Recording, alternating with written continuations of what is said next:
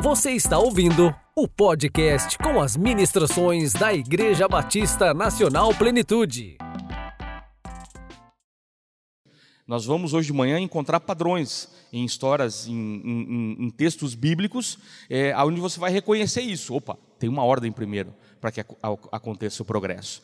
Então falamos do princípio é, da ordem que precede a criatividade, pode passar, de, é, que está lá em Gênesis, né? O Gênesis inteiro é um processo de criatividade. Então é, é interessante quando você lê a palavra de Deus, a partir dessa perspectiva, você vê criatividade é, em muitos momentos ali durante o livro de Gênesis. Depois nós olhamos para a história de Adão e a ordem precede a multiplicação, e somos criados para multiplicar, amém? E multiplicamos, né, eu fui bem claro ontem, nós multiplicamos né, é, de uma maneira única, nenhuma outra gambiarra deu certo, não multiplica. Nós multiplicamos porque somos o propósito de Deus. Amém? Vamos lá. É, a ordem precede a visão, na questão de Moisés, aí eu trabalhei aqui esse conceito, pode passar. Depois a ordem precede a abundância, né? É, você precisa colaborar participando do milagre para que a sua vida seja impactada. A gente vai falar mais disso agora de manhã também. E a ordem precede o progresso. Pode passar mais um? Assim, depois nós é, iniciamos ontem à noite ainda quando a gente se debruça sobre a palavra de Deus, a gente começa a entender que existe realmente um princípio de ordem estabelecido para que haja o progresso. Então nós começamos olhando, pode passar? Começamos olhando a história de Neemias e você entendeu que Neemias primeiro fez toda uma organização primeiro, né? Primeiro ele olhou o que estava acontecendo, viu a situação toda dramática que o povo estava vivendo, organizou o povo, convocou o povo para trabalhar, disse aonde o povo tinha que trabalhar, arrumou os recursos e o muro foi reconstruído em apenas 52 dias. Amém? Houve ordem primeiro, depois existiu o progresso. E o progresso foi grande, né? A nação toda se beneficiou disso. Depois falamos um pouco da multiplicação pode, do, dos pães e peixes, é, aonde nos dois momentos de multiplicação dentro da palavra de Deus, que acontecem lá em Marcos 6, do 30 ao 42, e a segunda multiplicação em Mateus, do, no capítulo 15, do versículo 32 ao 39, as duas multiplicações obedecem à mesma sistemática. Tem a necessidade, senta o povo primeiro, faz a multiplicação, distribui para o povo, recolhe o que sobrou. Foi feito exatamente assim nas duas vezes. Então isso não é uma coincidência, você concorda comigo? Isso é um padrão. Existe um padrão estabelecido para esse tipo de multiplicação. E você vai ver que em, outras, eh, em outros momentos isso vai acontecer da mesma forma.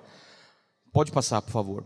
Quando nós olhamos a trajetória de José, a história de José como um todo, ela é extremamente pautada por ordem, que gerou organização e que gerou avanço, que gerou progresso.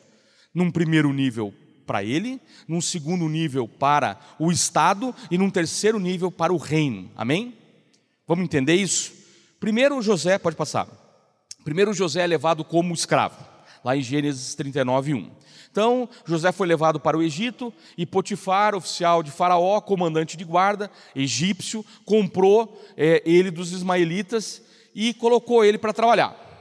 O camarada trabalhava tão bem, de forma tão organizada, que passou a ser responsável por tudo que Potifar tinha, tanto dentro da casa quanto no campo, ou seja, tanto nas questões administrativas domésticas, quanto nas questões administrativas do empreendimento de Faraó na época.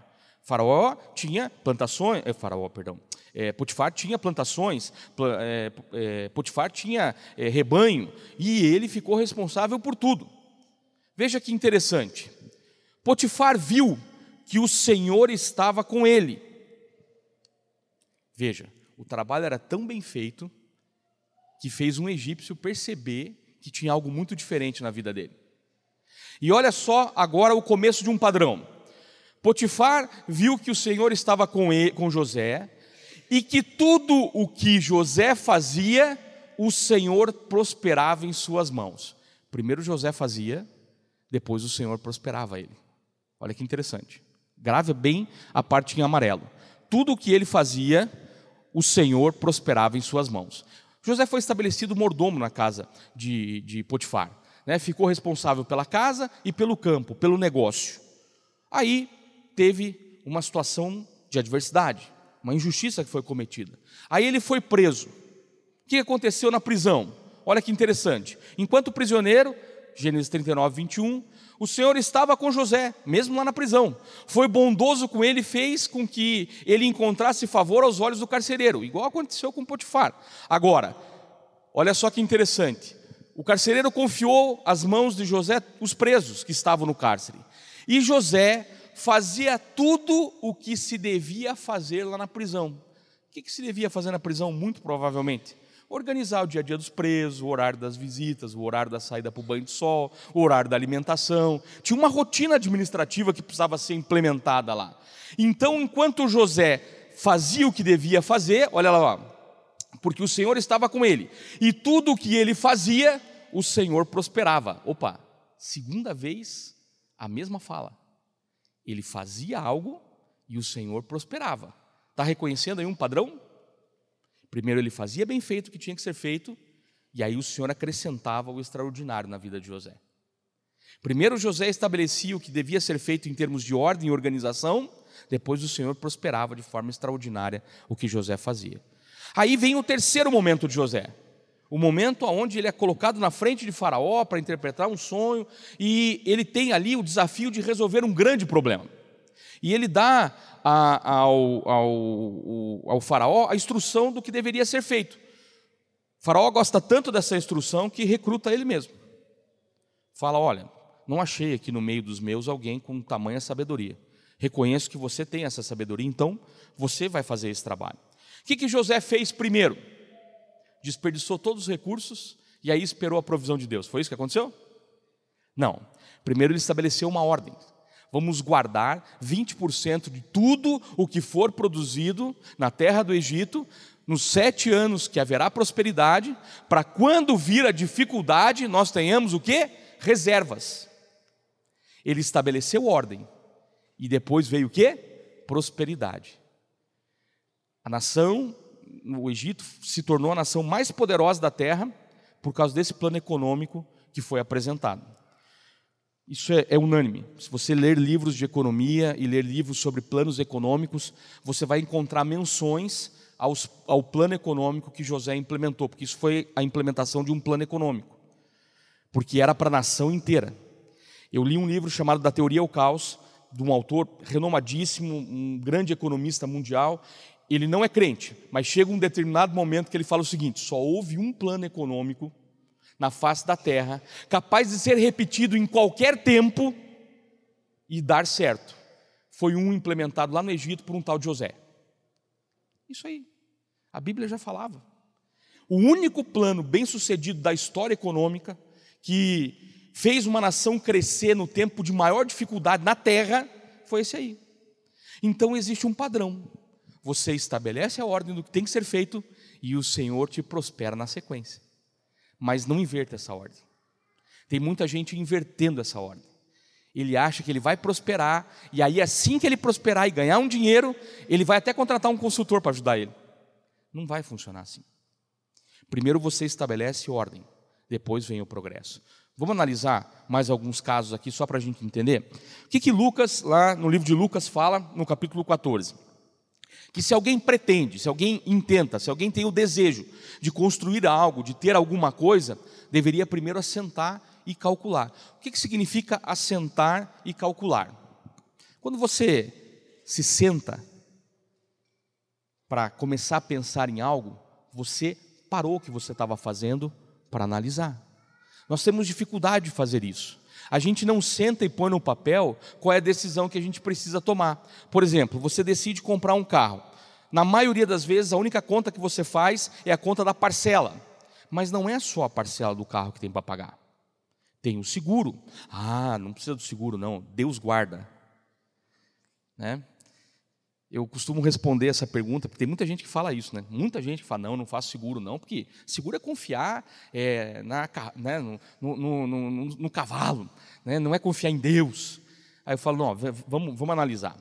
Imagina um acidente de trânsito daqueles que você está no carro, aí você bate o carro, não sobra nada do carro, mas aonde você estava dentro do carro ficou intacto. Isso é Deus guardando.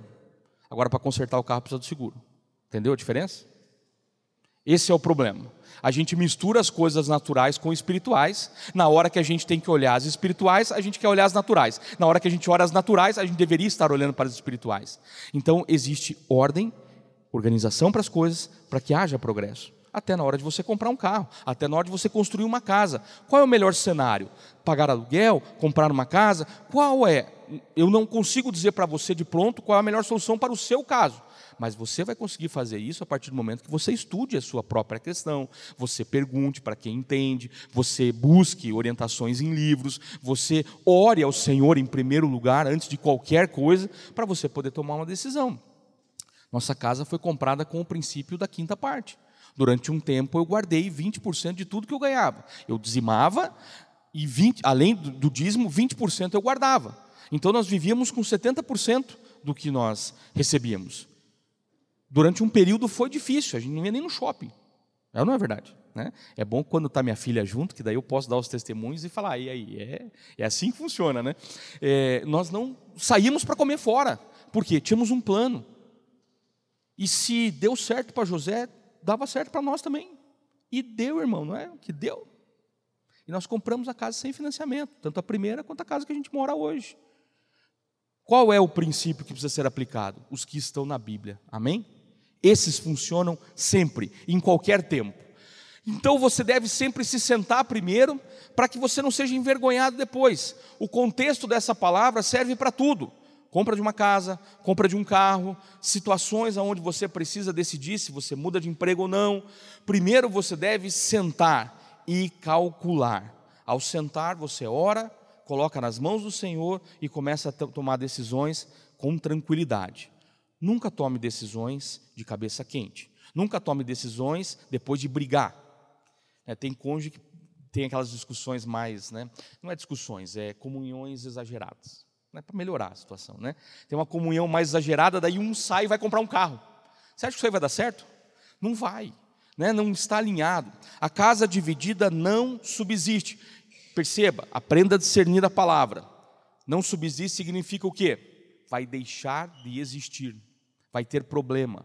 Então nós precisamos estar em unidade. Eu sempre digo para minha esposa quando nós vamos tomar alguma decisão, estamos em unidade? Estamos em unidade. Aí a gente toma a decisão.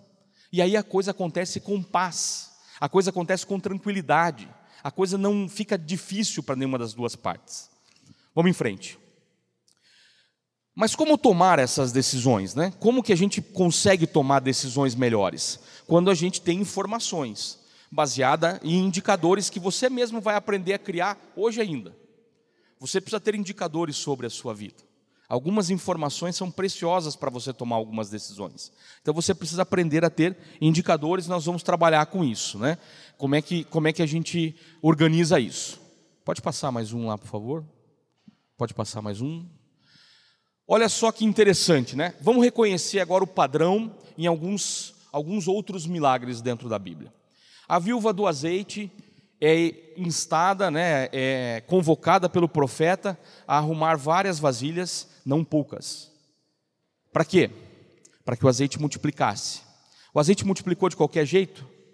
Não, multiplicou porque existiam as vasilhas. Eles trabalharam. E quando a mulher fala, a viúva fala, filho, traz mais uma vasilha, e o filho fala, acabou as vasilhas, o que, que aconteceu? O azeite parou, porque na palavra de Deus não tem desperdício. Parou. Mas houve ordem primeiro, houve organização primeiro, para depois existir uma grande provisão. Primeiro há a parte da ordem, a parte que você faz, depois há o extraordinário. Amém?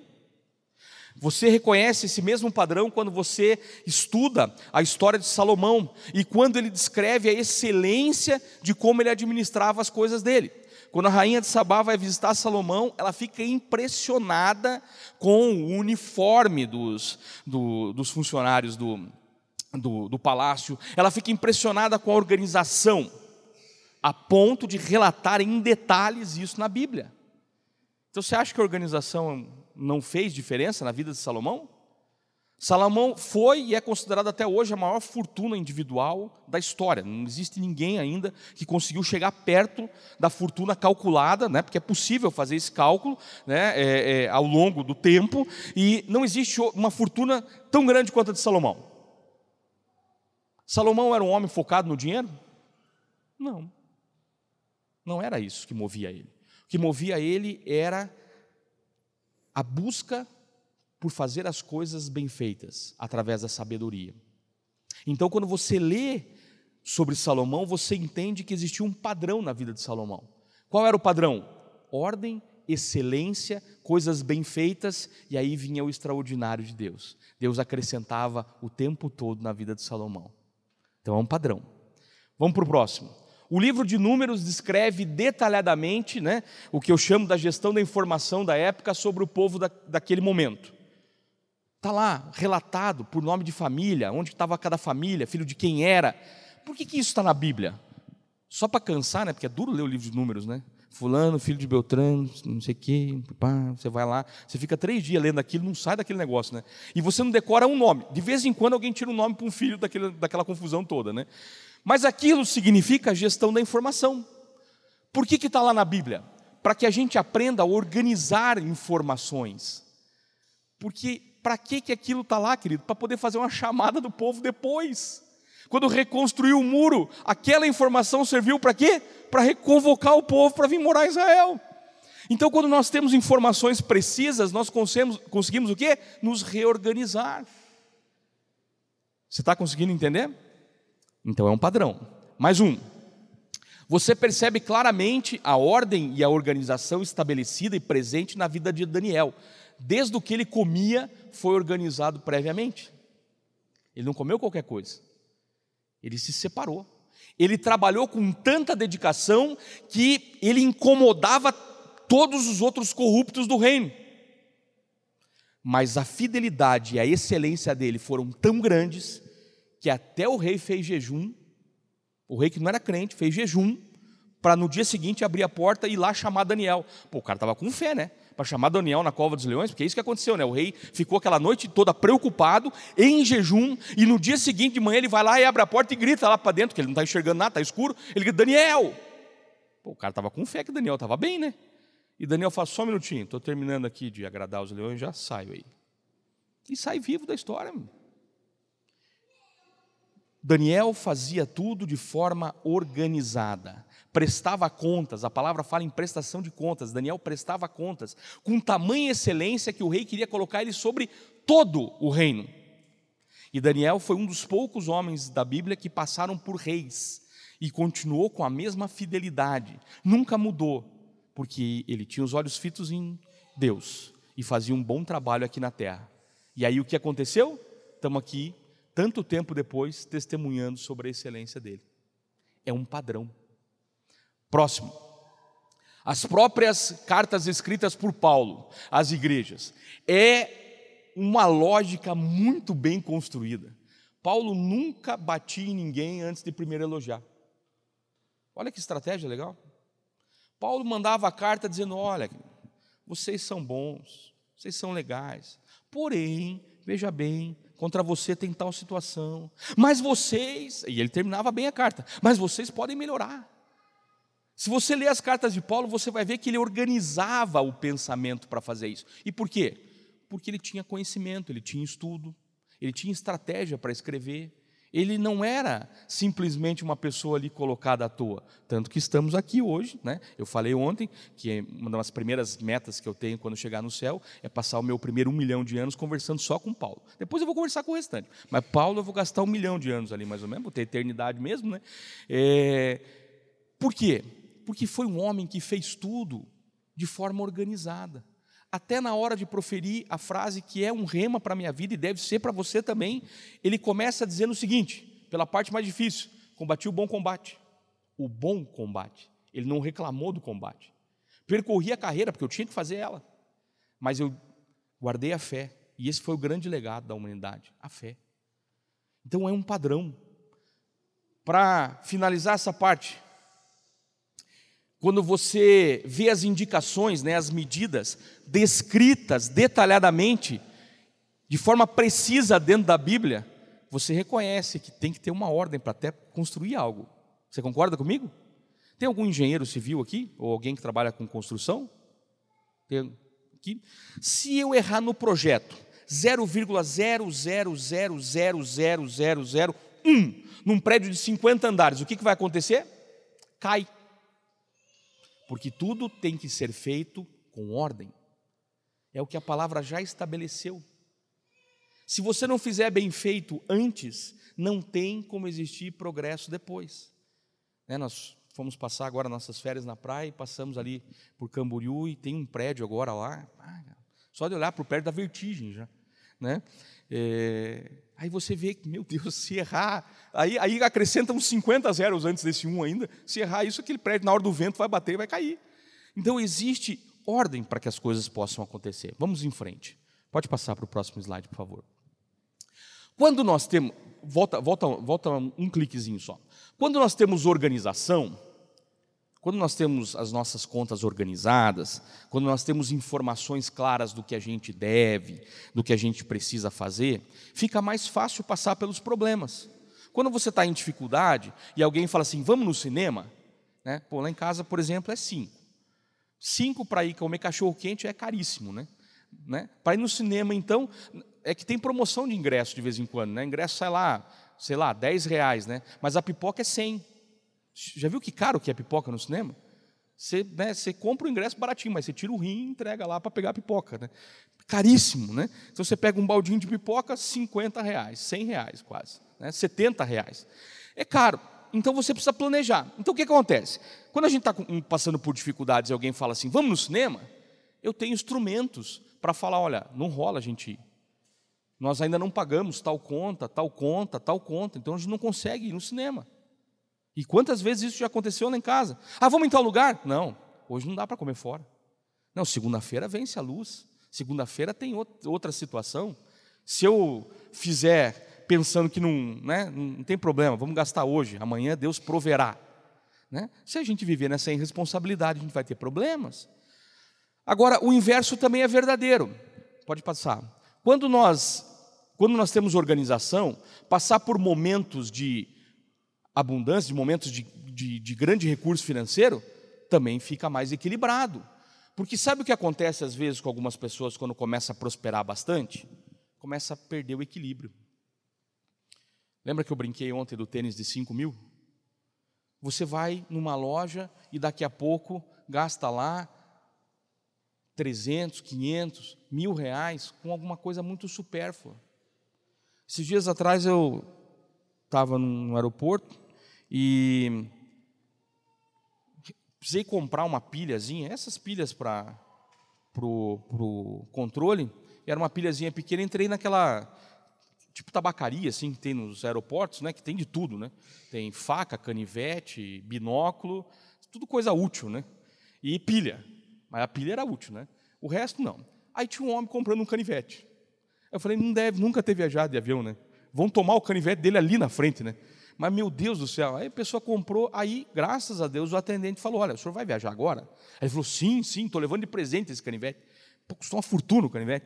Daí o rapaz falou: Então o senhor tem que colocar dentro da mala. Ele falou: Ih, já despachei a mala. Falou: Então o senhor não pode levar o canivete, eles vão tomar do senhor ali na frente. Não, mas se eu levar na caixinha. É, mas lá dentro do avião, só o senhor abrir a caixinha e fazer um estrago com o canivete, né? É, aí ele falou: Mas será que vão pegar mesmo? Aí o atendente querendo vender, né? Falou: Ó, oh, não sei, tenta. Meu Deus, eu falei, que, que é isso? Né?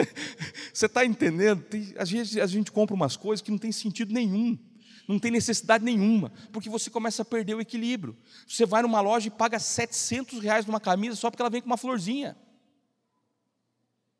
Aquelas camisas de florzinha só se eu ganhar, irmão.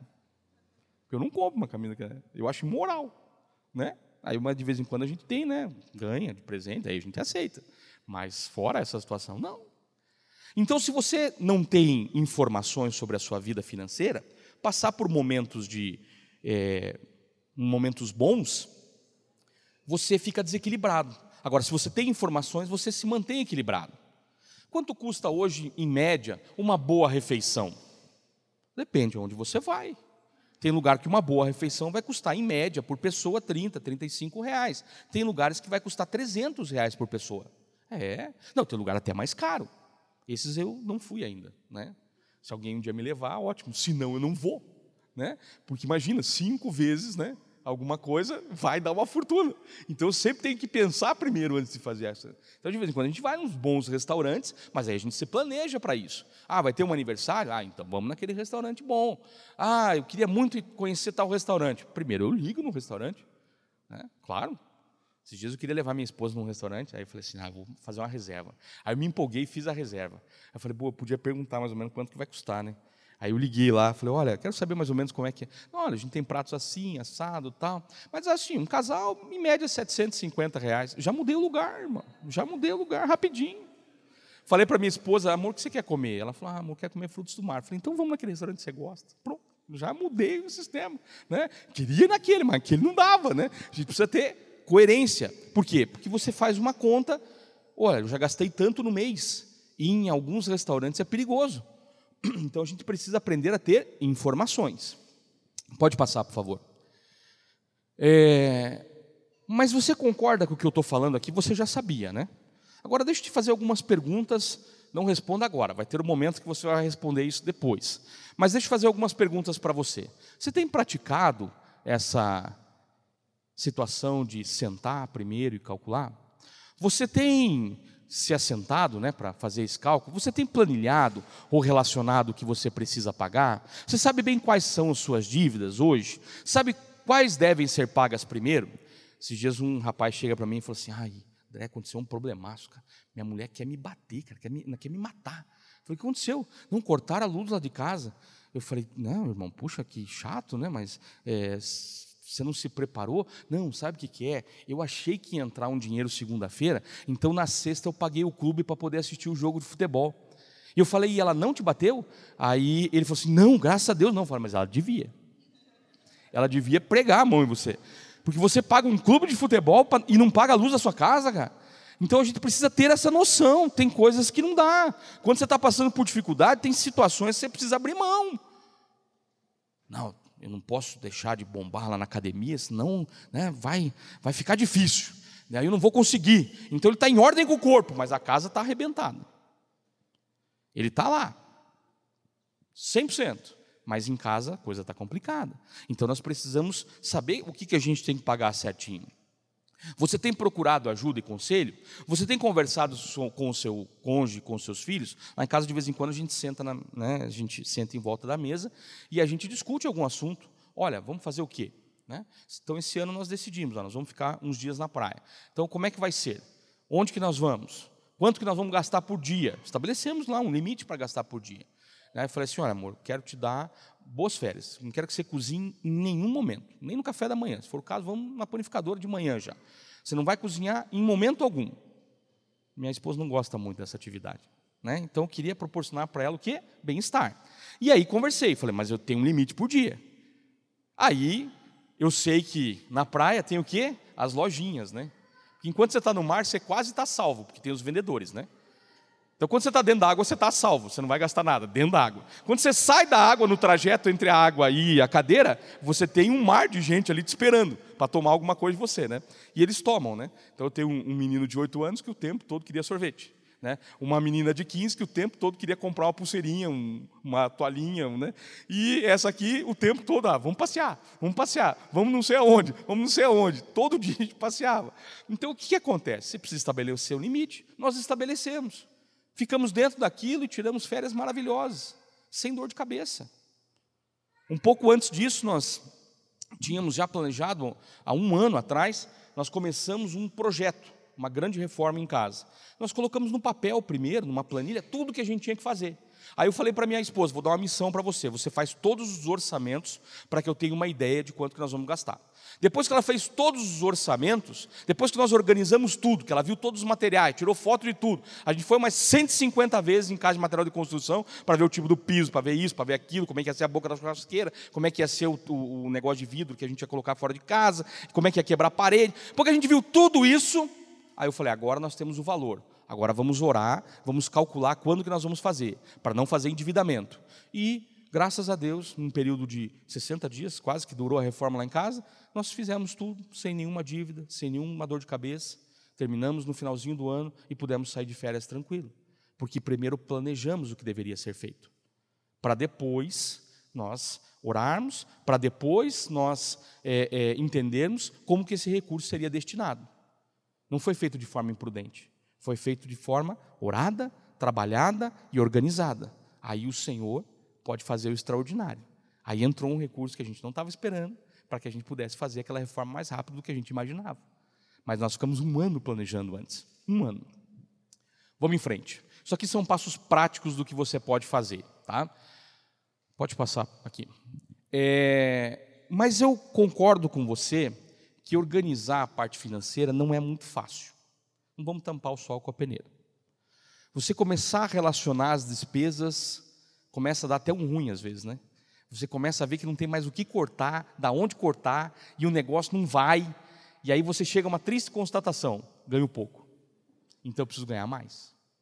Mas organizar isso não é fácil. Agora, o que a Bíblia promete quando um trabalho é muito complicado? Olha só, nós vamos ler em duas versões, tá?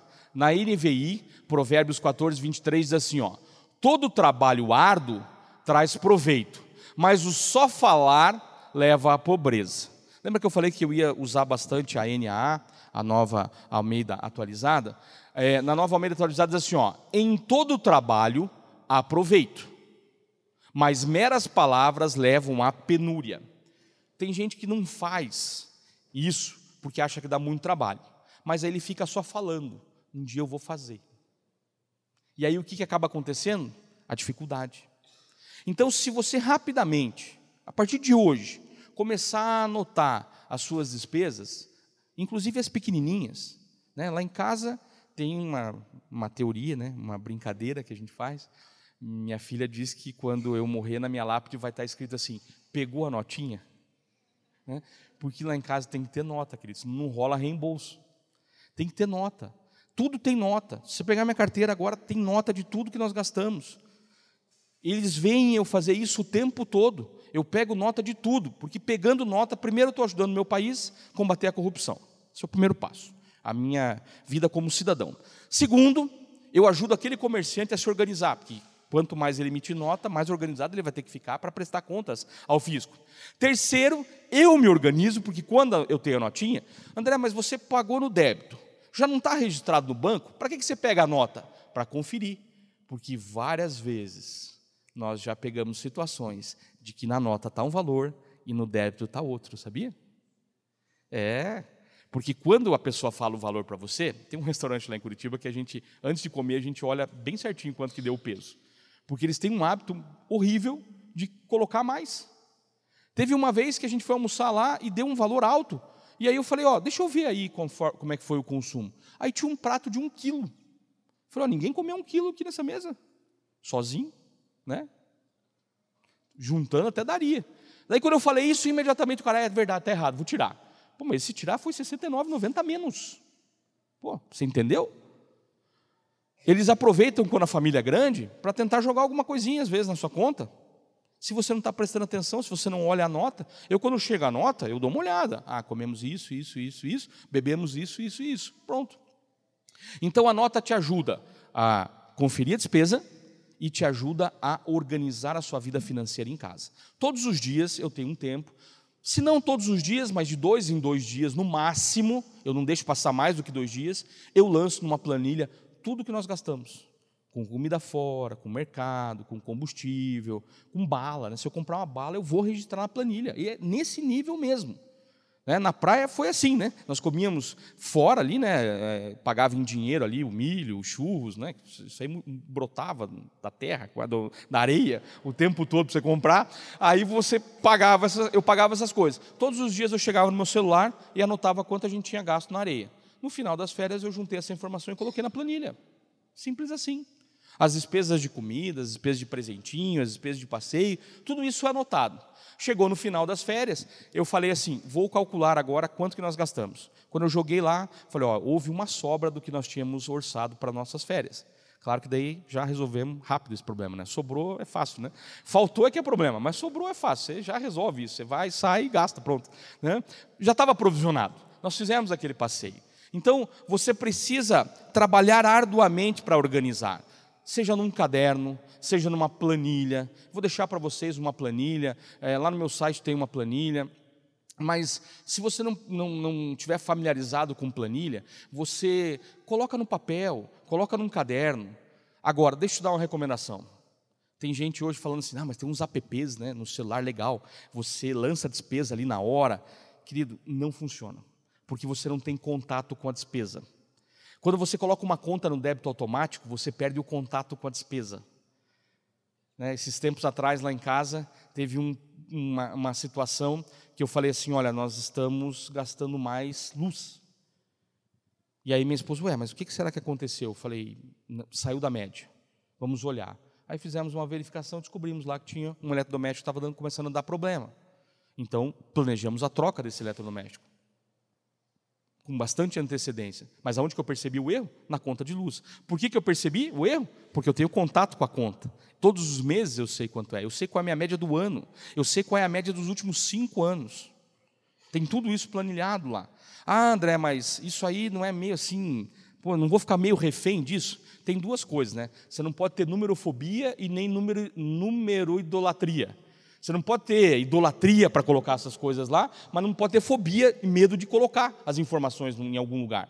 Você tem que ter equilíbrio, você tem que anotar. Nós anotamos tudo. Isso nos ajuda a tomar decisões melhores, ok? Então, todo trabalho árduo traz proveito, mas o só falar leva à penúria. A sua organização, a sua diligência, a forma como você usa, administra os seus recursos, é, ajuda você a tomar decisões melhores e a prosperar financeiramente da maneira adequada. Por isso é que tem algumas estatísticas que eu trago que são importantes. Por exemplo, o canal Futura fez uma pesquisa é, em outubro de 2019 e disse que algumas famílias chegam a gastar 33% do que ganham comendo fora. Esse é um dos maiores ofensores hoje. Ontem eu contei um testemunho para os irmãos aqui no final. Eu e minha esposa, a gente foi na casa de um casal que é bem, bem rico, assim. Pensa, né? Pessoas ricas. E aí a pessoa fala bem assim: ah, eu estou precisando pegar umas dicas aí, onde é que tem um restaurante bom. Faz tanto tempo que a gente não sai para comer fora. Ambos fizeram um curso de culinária e cozinham em casa. E a gente acha que bonito é sair comer no restaurante. Querido, nós temos que rever algumas coisas na nossa vida. Nós temos que analisar algumas situações. Essa reforma que nós fizemos em casa é para que a gente possa cozinhar mais em casa, para que a gente possa ter tempo de qualidade dentro de casa, para que a gente não saia gastando lá fora. Eu já fiz até um cálculo de quanto eu vou, em quanto tempo né, o payback da minha reforma vai se dar tirando das comidas de fora, trazendo para dentro de casa. Vou economizar ao longo do tempo. Você precisa aprender a fazer essas contas. Né? Para quem é empresário, quem pretende empreender, olha que assustadora essa estatística do Sebrae, que saiu no finalzinho do ano passado. 77% dos empreendedores ativos, economicamente ativos, nunca fizeram um curso de finanças. 77%. Como não existe 7,7 pessoas, né? então é de cada 10, 8, quase 8, nunca fizeram um curso de finanças. Aí você não entende porque alguns negócios fecham rapidamente. Fecha porque a pessoa não tem expertise. Ela entende tudo do produto. Ele era um bom mecânico, mas ele não entende finanças. Ele era um bom pintor, mas ele não entende de finanças. Então, nós precisamos aprender sobre finanças. Eu falei ontem sobre o meu livro, né, o Prosperar é uma Decisão, é uma ferramenta muito boa para você poder aprender a, a, prosperar da maneira certa, com base na palavra de Deus, mas também com questões técnicas do dia a dia. Aqui tem como fazer uma planilha, aqui tem como organizar as notas, aqui tem como fazer as coisas de maneira muito simples. É, falei também desse livro aqui, O Ordem e Progresso, que é a base do trabalho que a gente está fazendo. Mas, por exemplo, tem alguns livros, é, esse aqui me impactou bastante. Eu já li todos os livros do Gustavo Cerbasi. Ele não é cristão, é, mas ele escreve de uma maneira tão impactante que ele fala de princípios. Por isso prospera. Esse, esse livro aqui, A Riqueza de uma Vida Simples, fala das escolhas que a gente faz que nos colocam em enrascadas terríveis. Sabe, querido, às vezes você pensa assim: ah, eu vou ter uma casa Sabe, eu quero ter uma casa, irmão, de tipo assim, uns mil metros quadrados, com um jardim enorme, com um pomar enorme, com uma piscina enorme. Quero até ter uns cavalinhos andando pelo jardim. Quanto vai custar esse sonho? Uma fortuna. Vai ou não vai? Mas quanto que vai custar? A fortuna para comprar? Também. Mas vai custar uma fortuna para manter, porque vai ter que ter um jardineiro tempo integral. Porque se, a casa tem mil metros, imagina quanto é que não tem o terreno.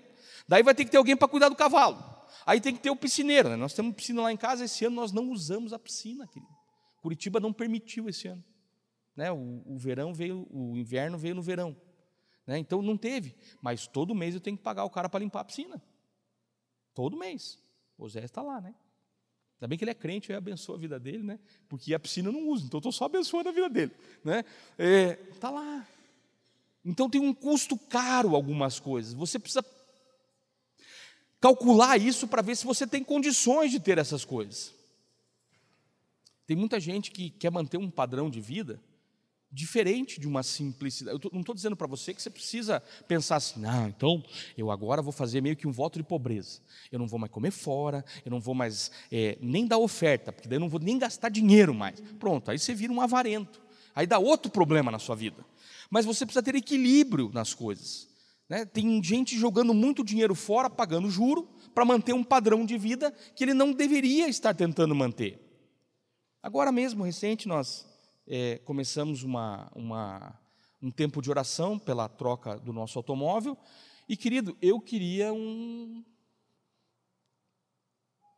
Né? Daquele carro. Né? Daí eu fui fazer as contas. Aí eu falei com a minha esposa, minha esposa, amor, será que não é muito para nós? Eu falei, não, amor, claro que não. Já fiz todas as contas. Eu, eu acho até que eu mereço, né? É tipo assim, criança com o Papai Noel, né? Me comportei o ano inteiro, né? Fiz tudo direitinho. Mas quando eu comecei a colocar na ponta do lápis, o seguro daquele carrão era muito caro. O IPVA daquele carrão era muito caro. E um outro carro, tão bom quanto, quase que no mesmo valor do carro, tinha o IPVA mais. O IPVA não, o, o seguro mais barato. O consumo de combustível era melhor. Então eu comecei a tomar uma decisão totalmente racional. Querido, eu fiquei frustrado? Claro que não, porque eu tomei uma decisão junto com a minha esposa. No dia que nós tomamos a decisão, no dia seguinte resolvemos o problema do carro. Enquanto eu ainda queria aquele carrão, não dava. Deus estava nos protegendo, porque nós não queríamos fazer financiamento, nós não queríamos é, é, é, fazer uma besteira, mas queríamos algo bom. Então tomamos uma decisão racional, depois de ter orado e entrado em concordância. Está conseguindo entender? Estou usando esses nossos exemplos para você entender que você precisa conversar, que você precisa tomar decisões é, baseado em informações. Até uma pessoa, ontem mesmo, durante a nossa reunião de manhã cedo, lá na, na, Alcance é, de, do treinamento de líderes, o, um discípulo sentou do meu lado e do outro lado sentou um discípulo dele. E aí ele comentou: E aí, está gostando do carro novo? Falei: Ah, estou gostando muito. Aí esse esse outro aqui que não sabia da troca do carro, falou assim: Ah, trocou o carro? Falei: Troquei. E aí ele falou: ah, Pegou tal carro, né? Pô, como é que ele sabia que eu estava pensando naquele carro? Daí eu falei assim: Não, porque esse era mais caro. E eu preciso ajustar dentro do meu padrão. E ele precisa ser ainda um pouco mais baixo do meu padrão para que eu não sofra com o custo do seguro, não sofra com o custo de manutenção do carro. Porque até isso eu fiz, eu liguei na concessionária, perguntei quanto é que custava a revisão, do outro carro eu liguei, perguntei quanto custava a revisão, aí eu fui ver o zero, aí eu descobri que se eu comprasse com um ano só, a menos, eu economizava 26 mil reais. E aí eu comprei o carro um ano a menos, não tirei ele zero, comprei ele um ano a menos, e economizei 26 mil reais. Você está conseguindo entender? Tem que fazer conta, tem que planejar primeiro. Ah, mas daí não tinha aquele cheirinho de novo. Pois tinha, irmão. Porque o carro só estava com 17 mil quilômetros. Você está entendendo? Você precisa pensar primeiro. Vamos em frente. Agora, o só falar leva à pobreza. Não sei se você vai conseguir enxergar ali, mas eu vou, eu vou falar por aqui, ó. Daí fica mais fácil para você conseguir entender. O só falar, ele normalmente leva as pessoas a passarem por dificuldades. A pessoa diz assim, ó: "Ah, um dia eu melhoro. Um dia eu aprendo, pode passar ali, pode deixar todos do slide. Um dia eu aprendo como administrar. Um dia eu começo a guardar algum recurso. Um dia eu vou dizimar. Assim que eu tiver algum dinheiro sobrando, ah, daí eu vou ser um daqueles ofertantes compulsivos. Ah, um dia um cofre cai do céu. Cuidado, hein? Cai na tua cabeça, vai te matar. Né? Uma hora eu acho um negócio para ganhar milhões. Esse só falar leva as pessoas à pobreza. E tem gente que é especialista em só falar. Ah, precisava tanto mudar de emprego. Quando a pessoa fala isso perto de mim, eu perguntei aí, quantos currículos você mandou essa semana? Não, não mandei ainda. Eu falei, tá, você quer mudar de emprego como? Né? Aí tem pessoas que chegam para mim e falam assim, André, estou pensando em mudar de emprego.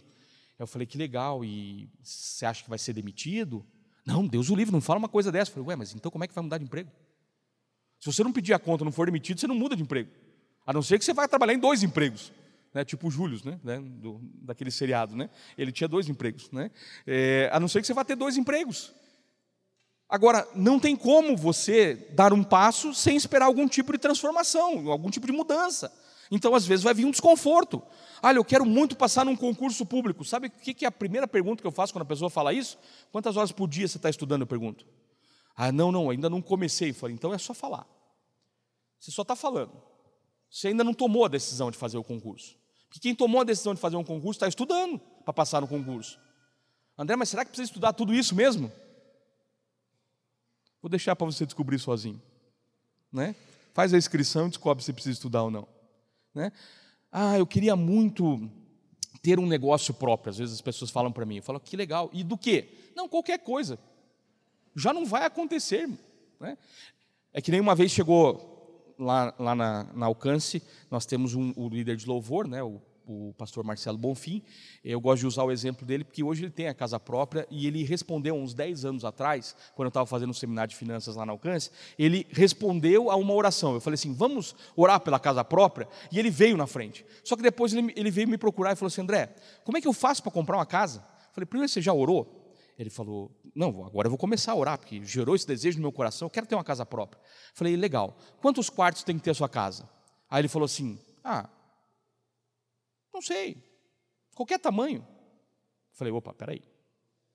Aonde pode ser essa casa? Não, aonde Deus der. Falei: Não, veja. Você não sabe quanto a casa custa, você não sabe quanto é o tamanho que vai atender sua família, e você não sabe aonde você quer morar. Como é que você quer que Deus faça alguma coisa? Você nem estabeleceu ainda exatamente como é que é teu sonho. Então você tem que estabelecer o sonho primeiro. Quantos quartos? Aí ele, ah, não, três quartos me resolve. Eu falei, ótimo, então já temos um padrão. Ah, aonde você quer morar? Não, preciso morar mais ou menos na região tal. Eu falei, ótimo, agora você já pode ir lá visitar plantões de venda. E aí ele foi visitar um plantão de venda e comprou um imóvel. E hoje já mora no imóvel. E já pagou mais da metade do imóvel. Fez um financiamento. Está pagando ainda mas está morando, e hoje ele paga menos do que ele pagaria de aluguel naquele mesmo imóvel, porque a prestação vai diminuindo ao longo do tempo. Você precisa aprender a fazer cálculos, você precisa aprender a conversar com pessoas que entendam disso, porque o só falar leva à pobreza. Agora, eu quero te fazer algumas perguntas e seja bem sincero, não precisa responder para mim, tá? Você vai responder para você aí. Mas seja sincero, você tem como responder isso? Quanto você gasta de luz por mês? Qual foi a sua média mensal de ganhos nos últimos cinco anos? Ela foi crescente ou ela reduziu? Porque não tem estacionamento, né? Se nos últimos cinco anos você ganhou a mesma coisa, é porque reduziu o teu ganho, tá? Porque teve inflação, então o teu ganho foi diminuindo ao longo dos anos. Então, ou você cresceu financeiramente, ou você encolheu financeiramente. Tem gente que não tem essa informação, então não sabe se precisa aumentar a renda ou se precisa procurar um emprego novo. Isso é um problema. Próxima pergunta: quanto você gastou de mercado nos últimos 18 meses? Um ano e meio. Quanto você gasta por quinzena? São duas informações bem distantes, mas estabelecem um nível de consumo. Se você não tem essa informação anotada em algum lugar, dificilmente você vai saber se você está gastando muito ou pouco no mercado. Tem gente que vai no mercado e fala assim: nem sei no que gastei. É porque não levou uma lista. Então não houve ordem primeiro. Aí não tem progresso. Quando você leva uma lista no supermercado, você evita o desperdício. E às vezes você compra coisas no mercado que você chega em casa, não precisava ter comprado isso. Ou você chega em casa e esqueci de comprar. Vai fazer uma nova volta no mercado. Então uma listinha ajuda bastante. Qual é a duração do gás na sua casa? Quanto ele custa? Há alternativas a serem implementadas? Tem gente que gasta uma fortuna. É, uma vez conversando com um pastor lá de Salvador, ele falou assim: agora estou muito feliz porque eu instalei um sistema de gás no meu, no meu chuveiro, então agora eu tenho banho quente o ano inteiro. Pô, mas em Salvador? Mano? Falei, mas vocês tomam banho quente aqui? Ele? Aí ele parou e falou: cara, pois não é que é verdade, a gente só toma banho gelado. Falei, agora você já gastou a fortuna, então aproveita o banho quente. Vai dar um ruim na pressão, mas fica tranquilo, dá tudo certo. Já que gastou o dinheiro mesmo, né? Você está entendendo? Às vezes você faz uns gastos que não tem lógica. Né? Você vai lá e troca todo o teu sistema do, do, do, chuveiro e não vai usar. Então você precisa primeiro planejar essas coisas. Né? Ou, por exemplo, nos lugares que tem bastante sol, compensa colocar no seu telhado aquela captação de luz solar. Curitiba, por exemplo, né, são dos 365 dias do ano, 300 são nublados. Né? Mas funciona, a incidência do sol ainda assim funciona, mas é menos captação. Agora, lá em Salvador, deve ser lindo, né? Imagina, todo dia tem sol. E lá, quando chove, tem sol. Já, né? Tá, tá calor demais, né? É que como o sol tivesse presente, mas está chovendo, está 40 graus. Então tem sol, né? O sol está lá. Está só disfarçado de chuva, mas está lá. Então lá realmente funciona melhor. Então vale a pena captar alternativas, vale a pena pensar um pouco melhor. Esses tempos atrás, conversando com uma pessoa, ele falou assim: Eu gosto muito de fazer coisas no forno, então eu decidi fazer uma coisa legal. Eu coloquei um forno a lenha em casa. A redução do consumo de, de gás é astronômica, a lenha é muito mais barata. Ah, mas vou colocar um fogão a gás. Não, mas faz uma coisa bonita, uma coisa gourmet. Faz uma tampa de ferro, faz um negócio lindo. Aí as pessoas vão lá, você vai mostrar o negócio, e vai ficar uma experiência na vida das pessoas. Tem jeito de fazer a coisa bem feita. Né? Outro detalhe: a parcela do seu carro cabe no seu bolso, no seu orçamento, ou ela tem produzido estragos? Você sabe qual é o percentual do seu ganho que vai para o aluguel? Você já cogitou a possibilidade de adquirir algo? Aí algumas pessoas falam assim: ah, André, hoje não compensa comprar um imóvel, é melhor aplicar na bolsa de valores. Querido, a primeira casa não tem a ver com investimento, a primeira casa tem a ver com segurança para sua família e para os seus filhos. Não faz a mistureba na cabeça de que dá para vender a casa e aplicar na bolsa de valores, que daqui a pouco você não tem onde morar. Bolsa de valores é para quando está sobrando a sua grana, você aplica lá, porque se você perder, está tudo certo. Você ainda tem onde morar. Agora, se você perder a moradia, aí você vai ter que morar às vezes com a sogra ou com a mãe. Né? Né? É, ou você perde a mulher e fica sozinho. Né? Aí é pior ainda, né? Então pode ficar difícil a sua vida, né? Muito difícil. Então, a primeira casa não tem a ver com investimento, tem a ver com segurança. Se você conseguiu responder todas essas perguntas, parabéns. Se você não respondeu, nós vamos trabalhar melhor. Por quê? Tem algo faltando: informação. E sem informação a gente não toma boa decisão. Nós precisamos aprender a prosperar com as informações que nós temos. A gente prospera em tempos de dificuldade quando nós temos informação. E a gente prospera em tempos bons porque temos equilíbrio com essas informações. Vamos em frente aqui, rapidinho. Ordem e organização, ela deve ser aplicada a tudo. Veja só, por que você tem que ter ordem na família? Olha o que a palavra de Deus fala em Salmos 127, 1. Se não, for o, se não for o Senhor o construtor da casa, será inútil trabalhar na construção. Querido, adianta nada você pensar em prosperar financeiramente, adianta nada você pensar em ter um bom emprego, se a sua casa não estiver em ordem. Porque sabe o que vai acontecer? Você vai começar a ficar grande lá fora. E aí lá fora vai começar a chamar mais atenção. E a sua família vai ruir. Então é bom quando o Senhor está edificando a casa junto com você, quando a sua família está em ordem, quando tudo em casa funciona, quando há respeito, quando há responsabilidade, quando há decisões sendo tomadas em conjunto. Amém? Isso é ter ordem dentro de casa. Quando nós temos ordem em casa, as coisas começam a funcionar melhor. Onde que nós temos que colocar, em primeiro lugar, ordem? No nosso relacionamento com Deus. Depois do nosso relacionamento com Deus, é na casa que a gente tem que estabelecer a ordem. Depois nós estabelecemos a ordem no trabalho. Depois estabelecemos a ordem na maneira como a gente serve no reino, para que daí todas as coisas entrem em sintonia. Então, existem situações onde você precisa estabelecer ordem, começando pela pela família, né, pelo relacionamento com Deus, pela família. Veja aqui, ó, tá só invertido, mas para você entender, você precisa de ordem nos princípios e nas suas prioridades. Mateus 6,33 diz assim: Busquem, pois, em primeiro lugar o reino de Deus e a sua justiça. Não esqueça nunca dessa parte. Tem adesivo de carro que está assim, né? É, primeiro, é, em primeiro lugar o reino de Deus e as demais coisas serão acrescentadas. Tem a justiça no meio. Buscar a justiça de Deus, fazer a coisa bem feita, fazer a coisa com ética, com responsabilidade, com sabedoria. Então busque, pois, em primeiro lugar o reino de Deus e a sua justiça, e todas essas coisas lhe serão acrescentadas. Depois você precisa estabelecer ordem na sua vida financeira. Olha que interessante, eu não sei se você vai conseguir ler ali, mas eu vou ler bem devagar para você entender. Presta bem atenção o que, que a palavra fala em Provérbios 27, versículo 23 e 24. Esforce-se para saber bem como suas ovelhas estão. Está falando do rebanho Esforça-se para saber bem como suas ovelhas estão. Dê cuidadosa atenção aos seus rebanhos, pois as riquezas não duram para sempre. E o que, que essa palavra está instruindo? Que você precisa governar bem aquilo que Deus colocou na sua mão. Você precisa de, deixar Deus governar a sua vida, mas você precisa governar bem o orçamento que Deus colocou na sua mão. Disse: se você tem um salário hoje, foi porque Deus deu, amém? Se você tem uma renda como empresário, foi porque Deus deu, amém? Porque todas as coisas vêm do Senhor. E só o Senhor nos dá capacidade de enriquecer. Você sabia disso? Está na Bíblia. Nem vou te dar o endereço. Você pesquisar mesmo.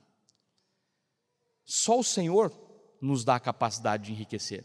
Então tudo vem dele. Então nós precisamos aprender a ser bons mordomos daquilo que ele colocou. Então temos que ter ordem na vida financeira. Assim como temos que ter ordem numa coisa importante, na rotina. Tem gente que fala assim, ah, eu odeio rotina. Querido, quando você gastar um tempo e se dedicar à leitura de algumas é, biografias de pessoas de sucesso, você vai descobrir que essas pessoas têm hora para acordar, têm hora para dormir, têm hora para fazer agenda, têm hora para trabalhar, têm hora para lazer, têm hora para família. Essas pessoas não fazem as coisas ao vento. É engraçado, as últimas, pelo menos as últimas dez biografias que eu li, eu gosto de ler biografia, eu gosto de ler, e você deve ter esse hábito, querido, você precisa ler pelo menos um livro por mês, no mínimo, no mínimo.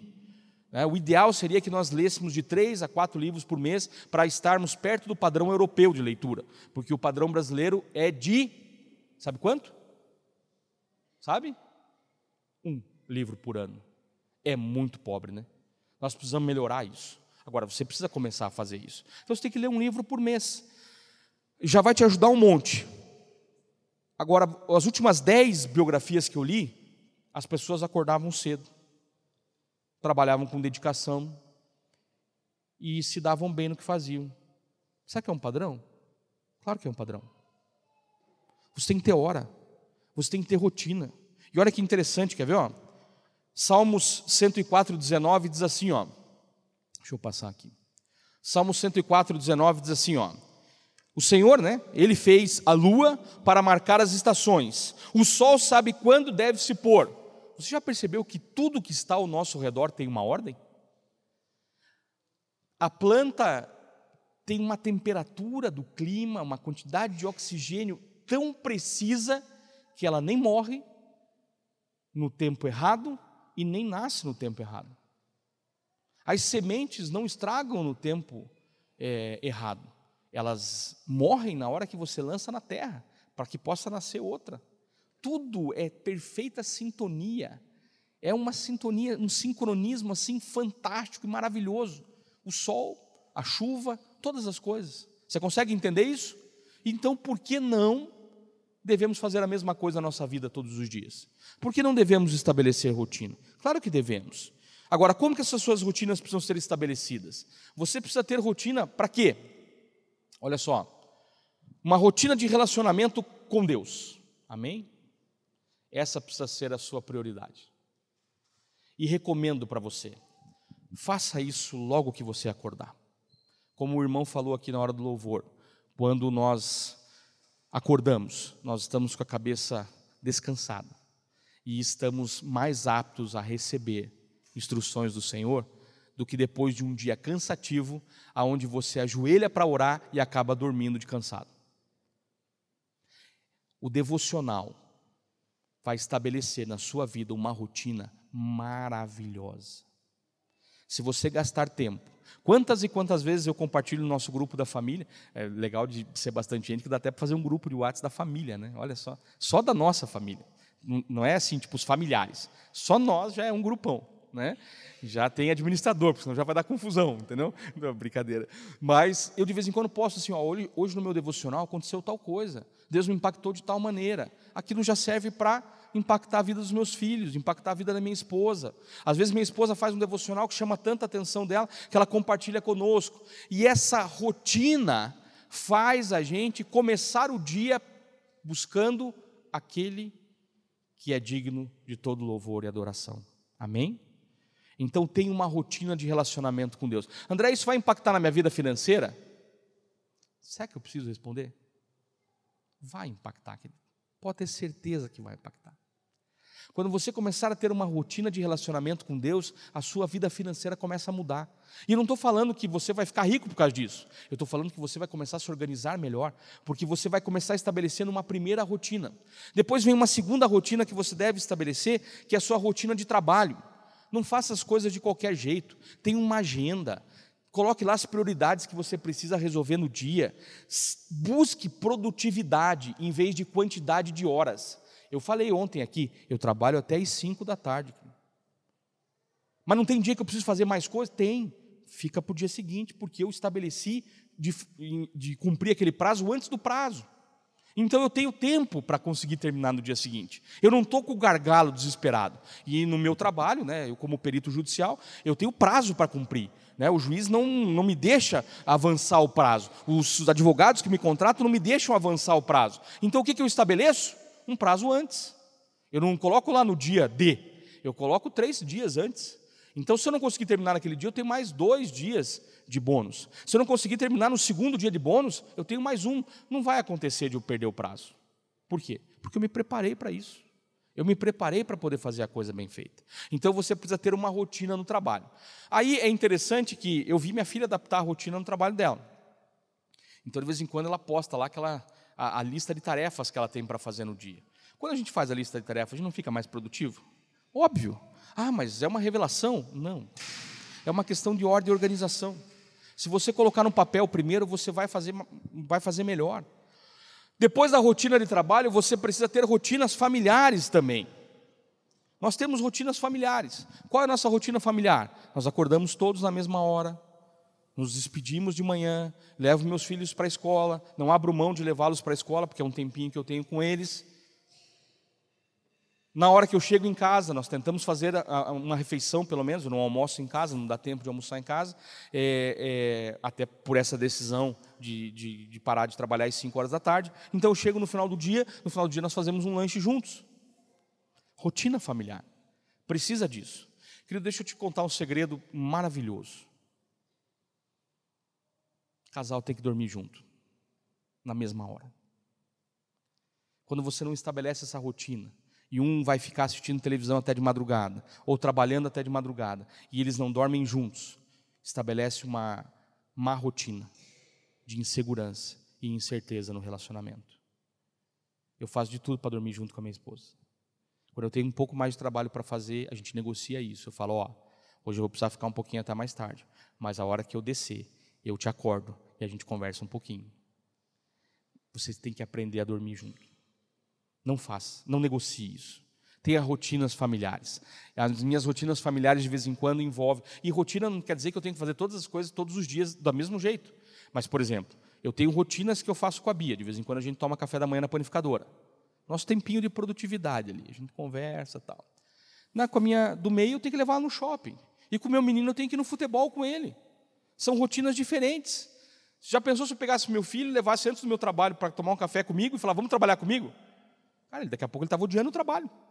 Ele não quer fazer isso agora, ele quer jogar futebol. Né? Ele tem oito anos. Então a gente precisa estabelecer rotinas que sejam boas. Você precisa ter uma rotina para o seu corpo. Cuide com o que você come, faça uma caminhada. Né? Eu e minha esposa temos caminhado juntos e pensa no quanto é gostoso aquele bate-papo que a gente tem de 50 minutinhos que a gente caminha.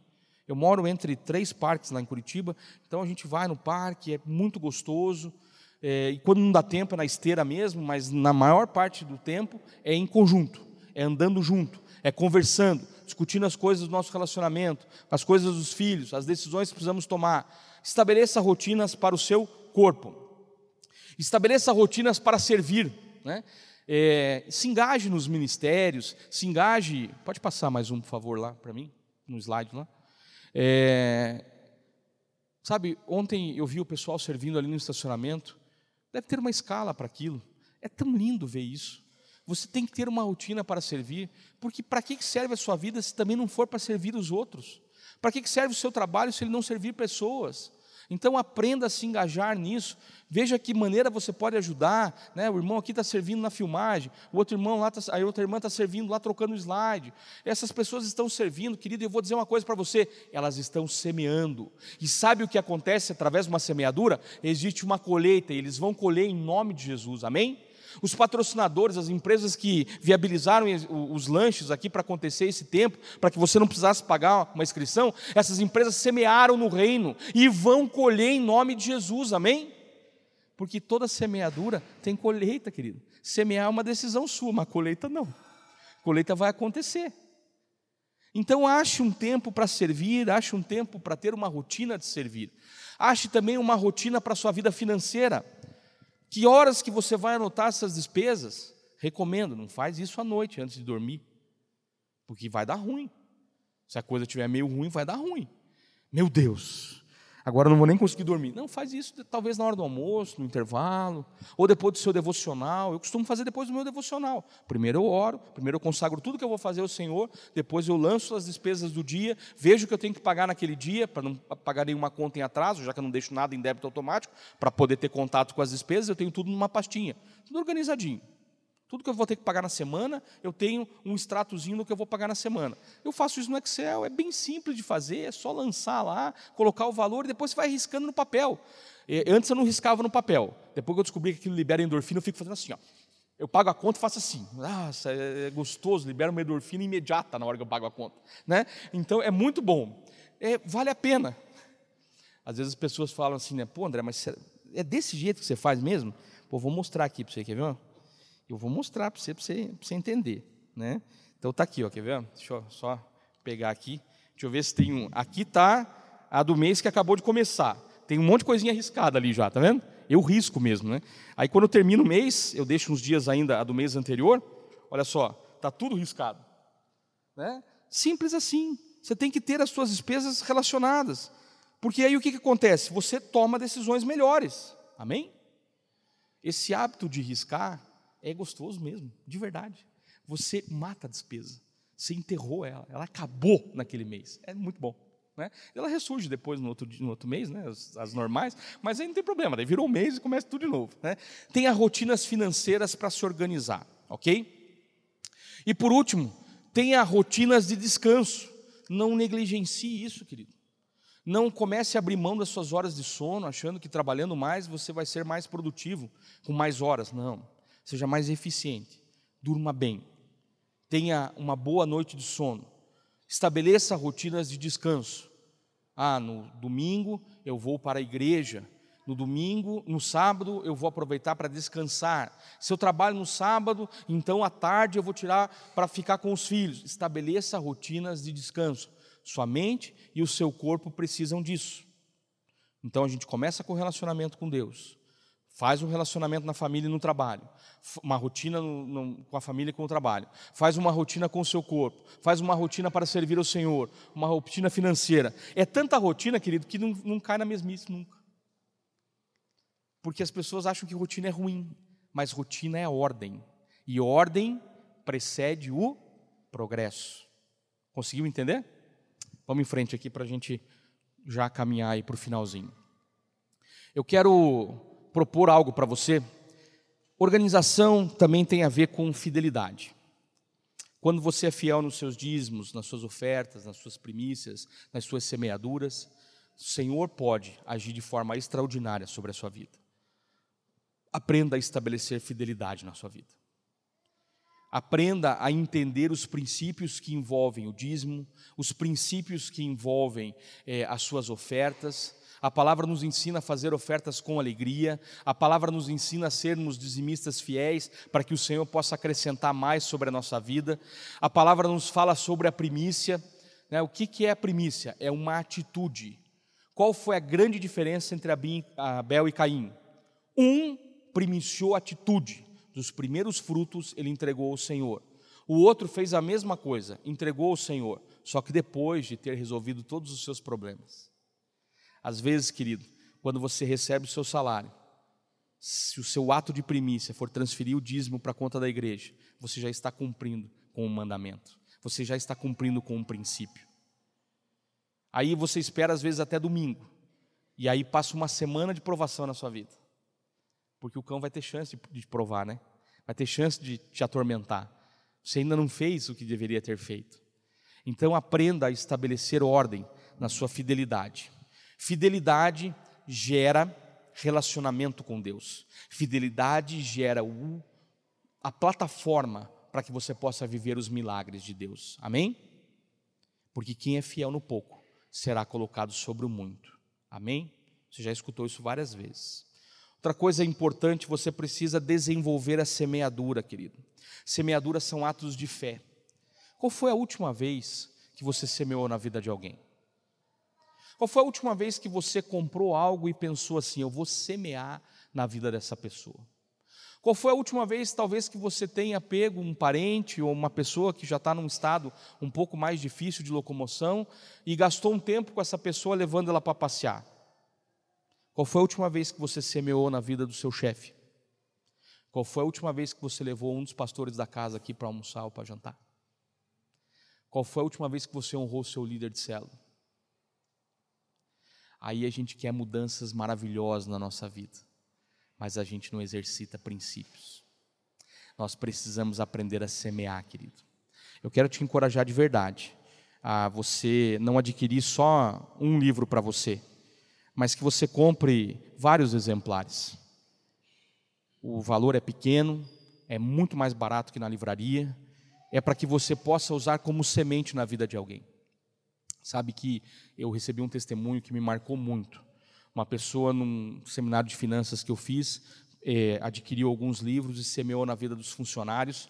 Ele tinha na época 15 funcionários, nenhum era cristão. Ele semeou um livro na vida de cada um e falou assim: gente, vocês topam a gente fazer essa leitura desse livro junto? Por exemplo, meia horinha antes de trabalhar na segunda-feira, vamos ler um pouquinho desse livro juntos? E ele falou assim: mas a gente não vai ler tudo, não. A gente, eu vou destacar, eu vou ler o livro primeiro, o chefe falou, né, que era cristão. Eu vou ler o livro primeiro e vou destacar só alguns pontos, e a gente lê aquele ponto, e em cinco minutos a gente resolve o negócio. Aí o pessoal, ah, tá bom, né? O chefe falou, né, cara? Meia hora, não vamos nem trabalhar. Diz que todo mundo topou a ideia. Diz que a primeira reunião demorou dois minutos. Ele leu o primeiro trecho do livro, todo mundo levantou e foi embora. Seis semanas depois, a reunião estava demorando uma hora, porque a maioria já tinha se convertido. Nove meses depois, todos e todas as famílias estavam na igreja. O poder de uma semente. Não estou dizendo que foi o livro que transformou a vida de ninguém. Estou dizendo que foi o Espírito Santo usando uma semente para entrar na casa de muita gente que não conhecia a Cristo. Você tem o poder de semear todos os dias, sabia? Todos os dias. E todos os dias você deveria semear, semear algo. Eu tento todos os dias semear, semear algo. Se eu estou com alguém e a gente vai tomar um café, eu, quero, eu pago o café para a pessoa, porque é uma semeadura que eu estou fazendo. Se eu for almoçar com alguém, eu faço questão de pagar o almoço, porque é uma semeadura que eu estou fazendo. Se eu lembro do meu líder eu, e lembro de um título de livro que eu li e gostei, eu compro dois, um para mim e um para dar para ele. Porque foi um livro que ele me deu alguns anos atrás que transformou minha vida financeira. Então, por que não honrar? Por que não exercer a semeadura? Querido, toda vez que você semear algo, você vai colher. Tenha certeza absoluta disso. Então, querido, comece a semear mais. Usa essa estratégia do livro. Você vai estar semeando no reino, porque está comprando o livro, e vai semear na vida de alguém, porque vai dar o livro. Querido, e quem recebe uma semente, quando entende que você está fazendo aquilo de coração, vai ser modificado também. E aquela semente vai prosperar, eu creio, em nome de Jesus. Amém? Nós vamos fazer um exercício agora, bem rápido, para a gente poder terminar no prazo. Eu queria.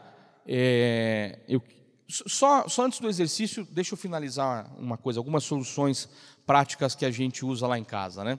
Lá em casa, a gente não parcela nada. Isso é uma teologia? Uma doutrina? Não, é uma prática. Lá em casa a gente não parcela. Por que a gente não parcela? Porque a gente não quer andar ansioso com o dia de amanhã. A gente quer ficar bem.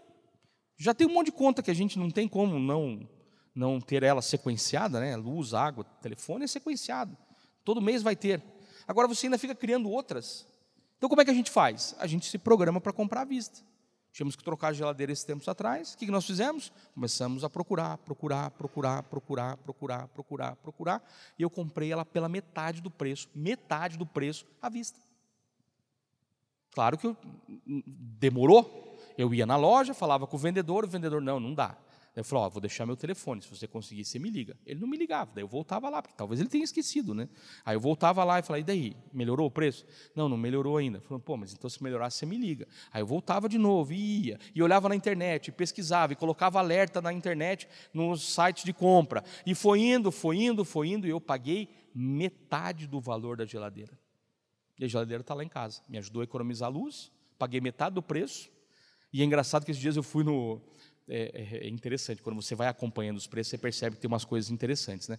Aí entrou a semana, agora vai vir a oferta da semana do consumidor, que é a semana que vem. Né? A geladeira subiu trezentão. Porque daí ela vai baixar de preço na semana do consumidor. Né?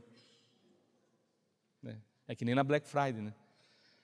Você tem que tomar cuidado com essas coisas. Né? Então a gente não parcela nada, a gente planeja primeiro, a gente conversa muito. Essas são, são, soluções práticas da nossa casa.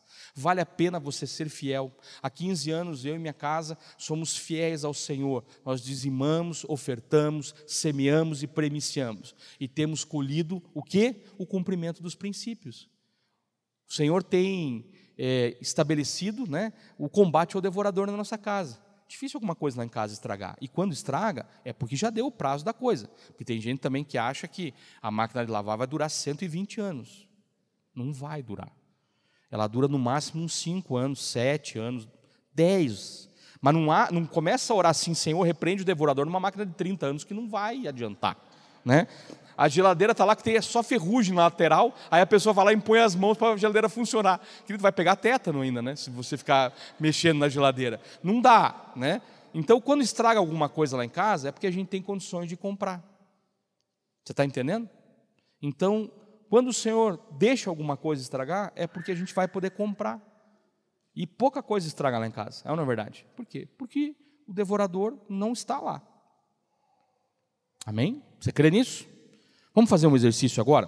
Eu vou pedir para distribuir uma folha de papel. Uma, é, na verdade, é uma ferramenta de planejamento estratégico que eu vou distribuir para vocês. Muito legal. Uma folha de papel em branco. É uma baita ferramenta de planejamento estratégico. Porque se você começar a colocar as coisas no papel, vai transformar a sua vida. Né? Então vai ser interessante. Você vai pegar essa folha de papel. Quem não tiver caneta, levanta a mão aí que vai ser providenciado também.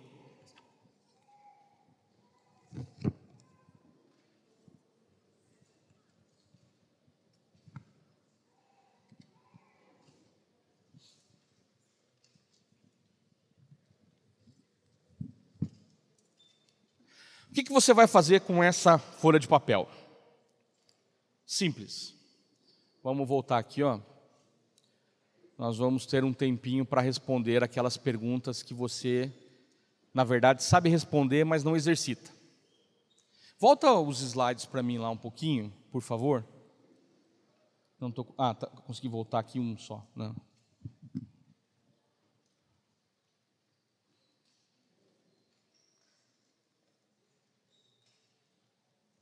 Pode voltar lá, por favor. Volta ali na, naquelas perguntas que alguns de vocês souberam responder, amém? Outros não sabiam responder, agora vão ter a chance de responder. É, tem algum, com, é, algum casal que não está sentado junto, ou porque está servindo alguma coisa? Tem algum casal que não está sentado junto? Tem casal que não está sentado junto, mas tem condições de sentar? Ah, está cuidando do filho. Ah, tá. Então, beleza, você vai fazer depois em casa ali, não tem problema.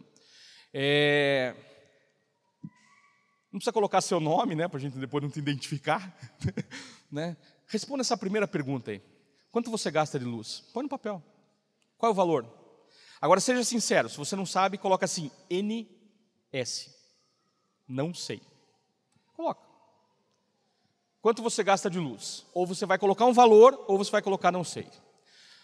Qual foi os. A, a pergunta é: os seus ganhos nos últimos cinco anos aumentaram ou diminuíram? Escreva aí se você sabe essa informação. Aumentaram ou diminuíram? Escreva aí. Se você não faz ideia, você já sabe o trabalho que você vai ter que fazer pela, em casa, né? Você vai ter que olhar quanto você ganhou. Terceira pergunta ali. Quanto você gasta no mercado? Vamos facilitar. Quanto você gasta no mercado por mês? Coloca aí quanto você acha que gasta no mercado por mês. Porque esse vai ser o seu primeiro indicador. Se você não tem ideia, atribua um valor. Para daí as compras do mês de março você somar e ver se o que você escreveu aí tem algum tipo de lógica ou você não sabia exatamente do que você estava falando. Né? Eu lembro que eu fiz esse exercício num lugar que a pessoa colocou 5 mil, daí foi no mercado, né? E não gastou tudo isso, né? E aí falou para a mulher, né? depois ele veio me testemunhar. Falou: olha, a gente colocou aqui 5 mil de. É, tudo bem, que é uma família de oito pessoas. É, é, aí ele falou assim: mas não gastei tudo isso. Eu falei: graças a Deus, né, irmão? Ainda bem que você chutou para cima. Mas coloque um valor. Depois você vai conferir esse valor, ok? No final do mês de março, você pega essa folhinha e confere esse valor. Quarta pergunta. Qual é a duração do gás na sua casa? O gás de cozinha. Tem gente que tem botijão, aquele pequenininho, e tem gente que tem cilindro, né? Na minha casa, por exemplo, são dois cilindros, aquele grandão. Então eu sei a duração, ele dura mais tempo do que o botijão. Mas coloque lá a duração que você acha que, que tem o gás na sua casa. Se você não tiver ideia do que eu estou falando, e você só reage quando o gás acaba e sai com o botijão embaixo do braço para comprar outro, você coloca aí quanto tempo você acha que ele dura, para você fazer um comparativo anotando no botijão, colocando uma etiquetinha no botijão, o dia que ele começou a ser usado. Olha que coisa, que revelação fantástica para anotar. Né? Você põe lá uma etiquetinha com o dia que começou. Tá? Outra pergunta. Quanto você. Se você não tiver carro financiado, você coloca aí, graças a Deus, não pago parcela. Se você paga a parcela de carro, querido, tem duas coisas na vida que são maravilhosas não pagar aluguel e não pagar prestação de carro. Pensa no nível de prosperidade que você entra assim, que é maravilhoso, querido. É muito bom.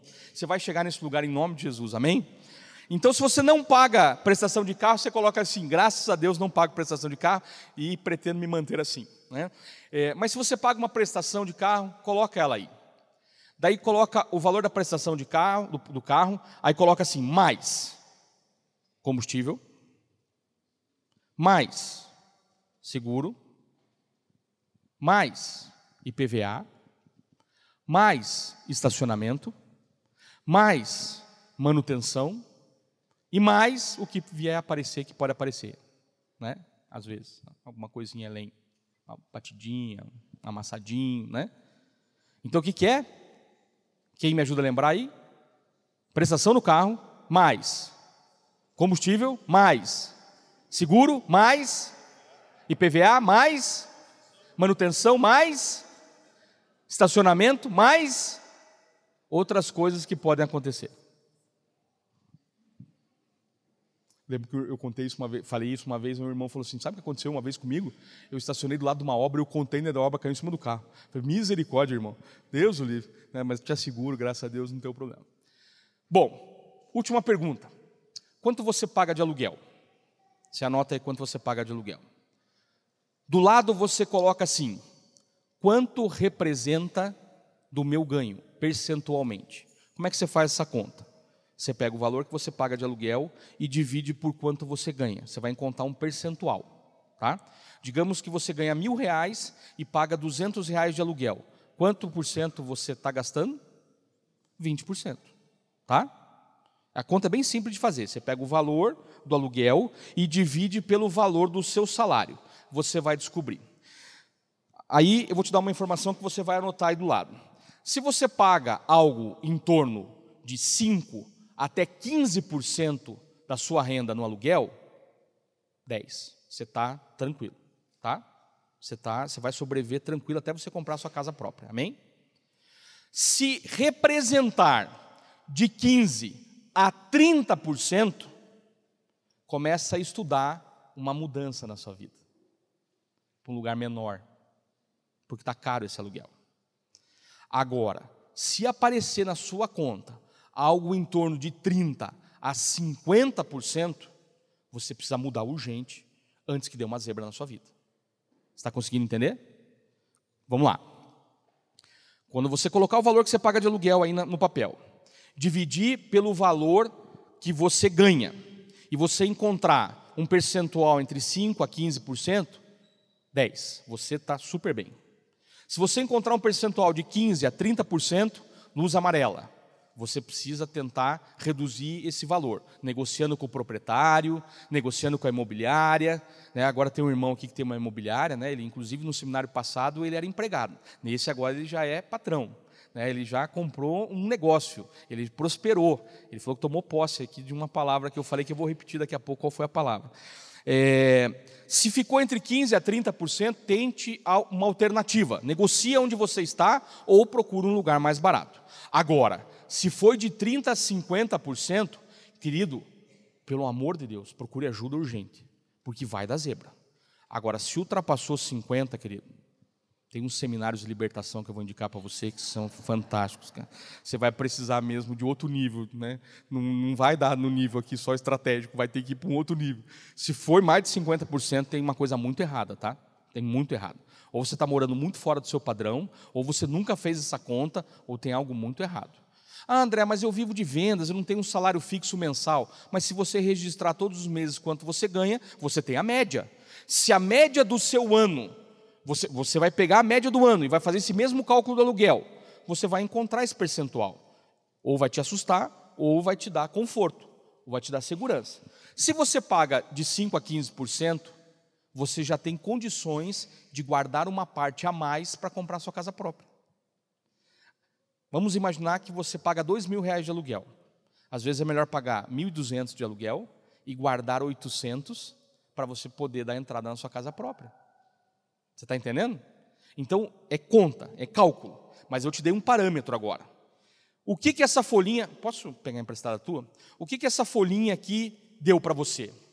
Uma métrica de planejamento estratégico. Você tem uma primeira etapa. Quanto você gasta de luz? É uma informação que você precisa conhecer. Luz, água, telefone, você precisa conhecer. Segundo, seus ganhos nos últimos anos aumentaram ou diminuíram? Se você escreveu aumentaram, ok, tente descobrir quanto por cento aumentou. Eu tenho essa informação. Eu pude olhar esse percentual. Está aqui o irmão da imobiliária aqui. Fiz uma propaganda da sua imobiliária porque me impactou a sua história. Então, né? como é o nome da imobiliária? Olha aí, ó. se você tiver dificuldade com aluguel, você vem aqui e fala com o irmão. Ele, depois eu mando para ele uma, um estudo que eu tenho de aluguel para ele poder ajudar as pessoas.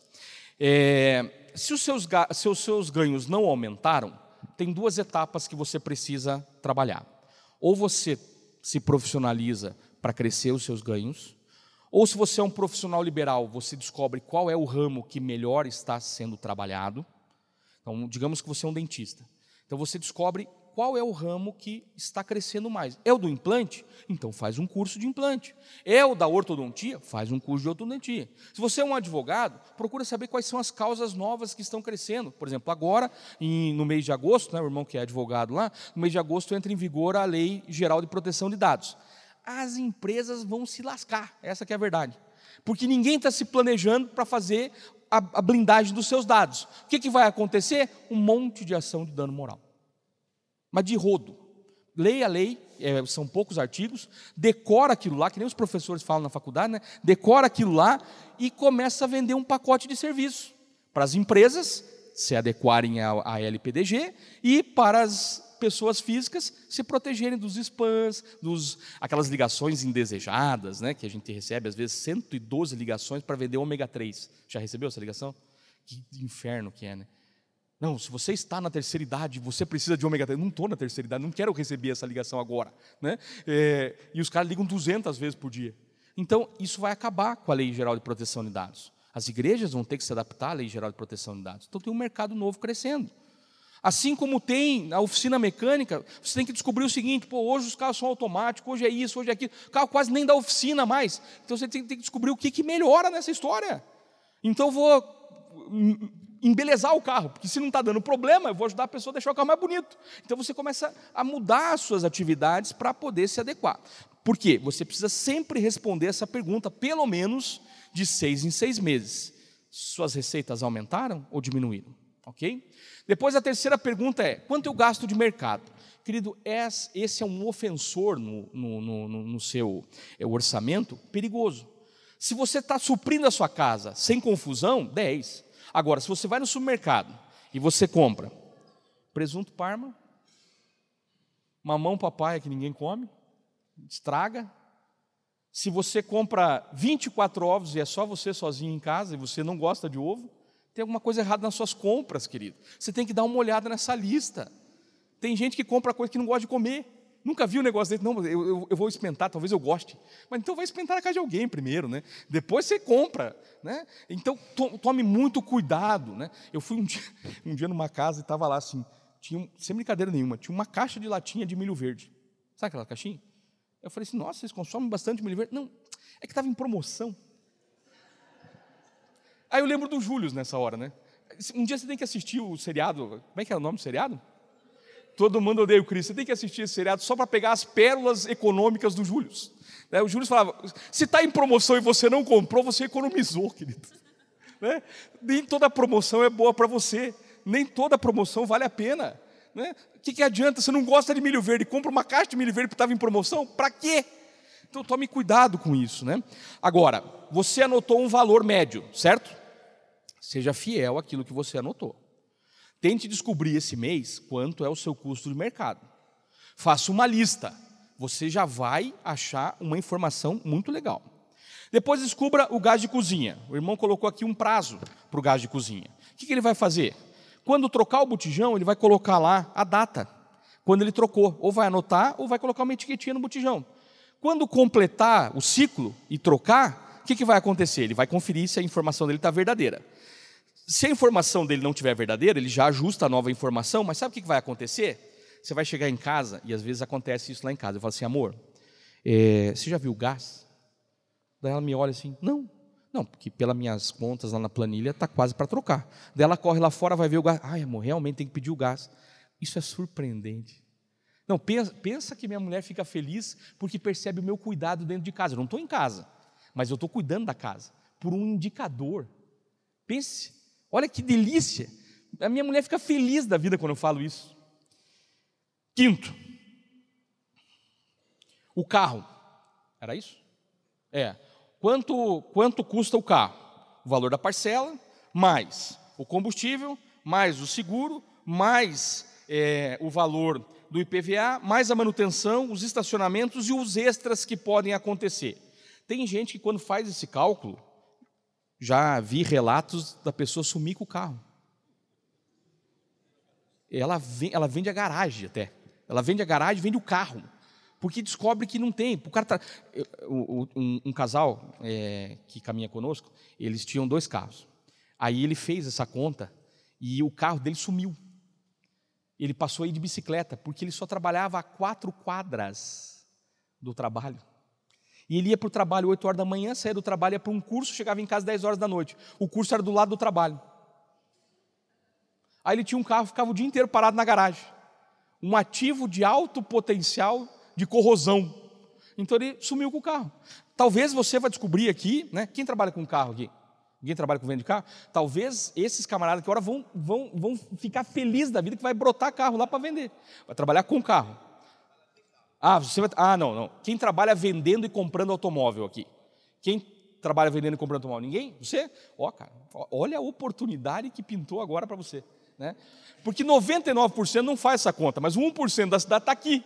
E descobriu como faz a conta. Talvez você depois procure o irmão e troca o carro com ele lá por um carro um pouco mais barato, ou você faz uma negociação num carro que consuma menos. Tem gente que viaja um monte, né? Tem necessidade de viajar com o carro. Aí ele compra um carro 4.1 que faz 2 km por litro. Meu Deus, compra um Uno Mille, pô. Você viaja um monte. Né? Eu, na época que viajava bastante, eu fazia uma conta bem certinha do consumo para ver se eu conseguia um carro de menor consumo. E por último, o aluguel. Quanto você paga de aluguel? A conta que você vai fazer é a seguinte, ó. Parabéns, viu, irmão? Você anotou tudo aqui certinho. Aí, o cara, né? Oh, mas você anotou, muito bem. Então, ele, mas ele não anotou aqui, graças a Deus eu não pago aluguel, mas podia ter colocado, né? É, quanto você paga de aluguel? Se for de 5 a 15% da sua renda, ok. Mas eu sou profissional liberal, eu não tenho uma renda fixa, não tem problema. Pega os últimos 12 meses, divide por 12 e você vai encontrar a média. Aí você vai dividir pela média. Você está entendendo a conta? Ó, sou vendedor. Em janeiro ganhei mil. Em fevereiro ganhei três mil. E em, em março ganhei mais mil. Foi cinco mil no total. Divide por três, você encontrou a média. Né? R$ 1.500 por mês. Você encontrou a média. Você está conseguindo entender a conta? Não é difícil.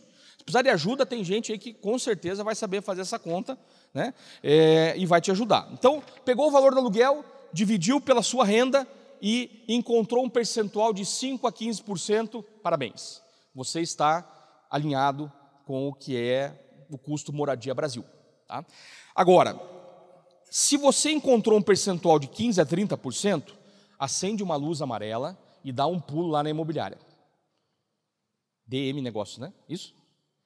É, DMG é negócio. Senta lá e fala: Ó, oh, meu aluguel está caro. Primeiro passo: tenta negociar com o proprietário. Não está fácil de alugar, não. Fala com o proprietário: ó, participei de um seminário de finanças e o senhor vai dançar. Né? Eu preciso reduzir um pouco esse aluguel. Tem jeito da gente mexer nisso? Tem. Né? Não, não tem. Começa a procurar um outro lugar. Agora, se o percentual for de 30% a 50%, por favor, procure ajuda. Você já está correndo risco, tá? Você já está correndo risco. Se você perder a renda, em três meses você não consegue mais pagar o aluguel. Que 30% da renda, três meses é um, um, um, valor do seu salário inteiro. Né? Então, procure ajuda. Agora, se for mais de 50%, né, daí só libertação mesmo. Ele escreveu aqui, só libertação. Né? É, aí realmente você precisa de uma ajuda muito grande. Queridos, não tem nada de errado a gente dar. Sabe o que é interessante? Um irmão aqui machucou o pé jogando vôlei, né? Cadê o irmão do vôlei? Um atleta, o atleta de 50 anos ali, né, foi lá e descobriu que os 50 anos pesam. Né? Mas vem cá, na hora de dar a cortada, você consegue pular assim? O que você tem que fazer para pular? Não, mas como, o que você tem que fazer primeiro para pular? Para pular bem alto, o que você tem que fazer primeiro? O que tem que fazer primeiro? Abaixar, para daí você saltar. Querido, não tem nada de errado você dar um passinho para trás num carro um pouco mais barato, mais quitado, numa casa um pouco mais barata, mas um aluguel menor, para daqui a pouco você poder comprar sua casa própria ou ter um carro quitado. Eu fiz isso na minha vida. Aliás, na minha vida, todas as vezes que nós tivemos um fiesta, né? As duas vezes que nós tivemos um fiesta foi porque a gente fez o quê? Reduziu, para daí dar um salto maior. Depois do fiesta, o salto era grande, comprava casa. Né? As duas vezes que eu comprei casa, eu tive um fiesta para a gente dar uma baixadinha para dar um salto maior. Você está conseguindo entender isso? É difícil? Não é difícil. Veja, seis pontos que eu coloquei para vocês. A maioria conseguiu responder, sim ou não? A maioria conseguiu responder, não conseguiu? Talvez você nunca tinha pensado da maneira como eu falei, mas você conseguiu responder. Os que não conseguiram responder já sabem automaticamente o que precisa fazer para responder. Você já conseguiu na sua cabeça descobrir como é que você vai fazer para responder essa pergunta? E quer mais uma última revelação para a gente terminar? Tudo o que eu falei aqui pode ser praticado, primeiro pela palavra de Deus, segundo pelas suas atitudes. Amém? Você concorda? Falei alguma coisa aqui de um entendimento muito profundo que você não sabe, não faz a menor ideia do que eu falei? Não, né? Falei algo assim tão técnico que foi incapaz de entrar na sua cabeça, a ponto de você falar assim: meu Deus, eu nunca vou conseguir fazer isso? Não, porque eu falei coisas simples. E essa simplicidade, né? A título do livro lá, a riqueza da vida simples, né? A, a simplicidade de você ter essas poucas informações já vai transformar você numa pessoa mais diferenciada. Então eu queria é, fazer algo com você hoje. Nós, não sei se estava planejado isso, mas senti no coração da gente. Eu, eu, eu entendo né, que todas as vezes que a gente se reúne em nome de Jesus, em nome do Senhor, nós deveremos honrar Ele o tempo todo. Como que a gente honra o Senhor o tempo todo no nosso culto? Quando nós nos reunimos e sentamos aqui, nós estamos honrando o Senhor. Quando nós louvamos, nós adoramos o Senhor, amém? Quando nós escutamos a palavra, nós não estamos adorando ao Senhor? Quando nós resolvemos praticar a palavra, nós não estamos adorando e amando o Senhor? E quando nós ofertamos, nós também estamos adorando ao Senhor. E querido, eu quero te convidar a fazer algo hoje diferente. Não estava combinado isso, né? Mas vocês me dão liberdade de a gente fazer isso? Ok? Podemos fazer? Ó, beleza. Né? Por que eu quero fazer isso com você? Querido, uma transformação muito grande começou na minha vida quando eu entendi que eu deveria ofertar com alegria. E é, uma das minhas primeiras ofertas foi quase que oferta daquela viúva com moedas. Foi uma oferta difícil. Eu estava passando por uma dificuldade há 15 anos atrás muito grande, muito grande. Nós não tínhamos nada, estávamos devendo tudo, a situação era dramática, mas eu lembro que naquele dia eu tomei uma decisão. Falei, Senhor, eu vou nunca mais eu vou deixar de me apresentar ao Senhor com uma oferta. Nunca mais eu vou deixar de honrar o Senhor com algo. E querido, aquilo começou a transformar a minha vida, porque eu comecei a ficar um ofertante mais compulsivo, assim, gostava de ofertar, né? Gosto de ofertar. Gosto de ofertar os meus materiais. Você veja, eu estou semeando na vida de vocês. Estou entregando o material inteiro desse estudo para você. Talvez você pense assim, puxa, mas esse material demorou tempo para ser montado. Demorou. Eu li pelo menos uns 10 a 12 livros para montar aquele material. Eu tive que gastar um tempo na palavra para entender as concordâncias corretas, para saber se aquilo que eu ia falar tinha sentido com o que a Bíblia falava. Então eu gastei pelo menos, pelo menos, umas 25 a 30 horas do meu trabalho para poder providenciar um material para a sua vida. Então eu entendo que isso é uma semente. Então, se eu semeio, por que você não pode semear? Talvez você tenha algo que você pode fazer hoje diferenciado na vida de alguém, mas talvez você precise entender que ao vir aqui no gasofilácio e entregar a sua oferta, você está dizendo o seguinte: Deus, eu entrego o governo da minha vida financeira para você. Quando você oferta, querido, você não está só abençoando o reino, você está sendo abençoado. É um erro quando a gente acha que, ah, eu vou dar dinheiro para a igreja e o pastor vai trocar de carro. Isso é mentira de Satanás. O dinheiro que entra aqui tem responsabilidade. Esses homens e mulheres que coordenam aqui a igreja, eles têm me procurado muito em função das estratégias de governança que a gente aplicou lá no alcance. E quantos, pelo menos umas duas ou três vezes, nós já tivemos tempos aqui de ficar seis, sete horas sentado discutindo o que, que faz com o caixa, como organiza as informações, de que maneira presta conta certinho para o Estado, de que maneira, se o Ministério Público vier aqui, como que a gente faz a coisa corretamente. Isso é responsabilidade.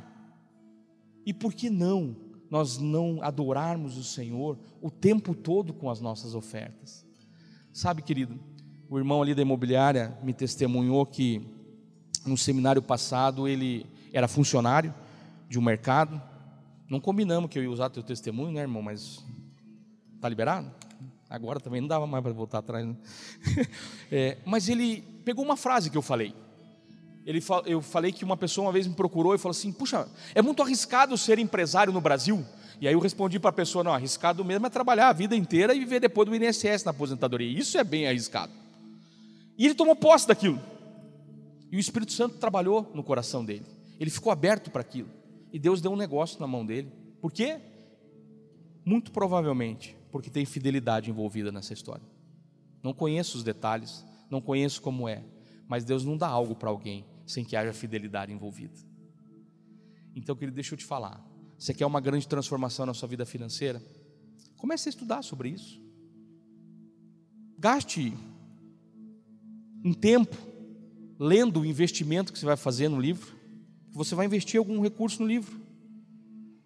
Invista comprando mais alguns para você semear na vida de alguém. Querido, isso é investimento. Mas não deixe de participar desse momento agora. Esse momento é feito para você honrar o Senhor, mas é um momento feito para que o Senhor possa honrar a tua fidelidade.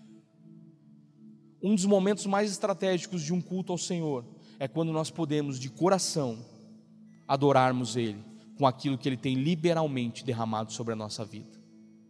Quando você entender essa chave, querido, você vai prosperar num nível que você nem tem noção ainda.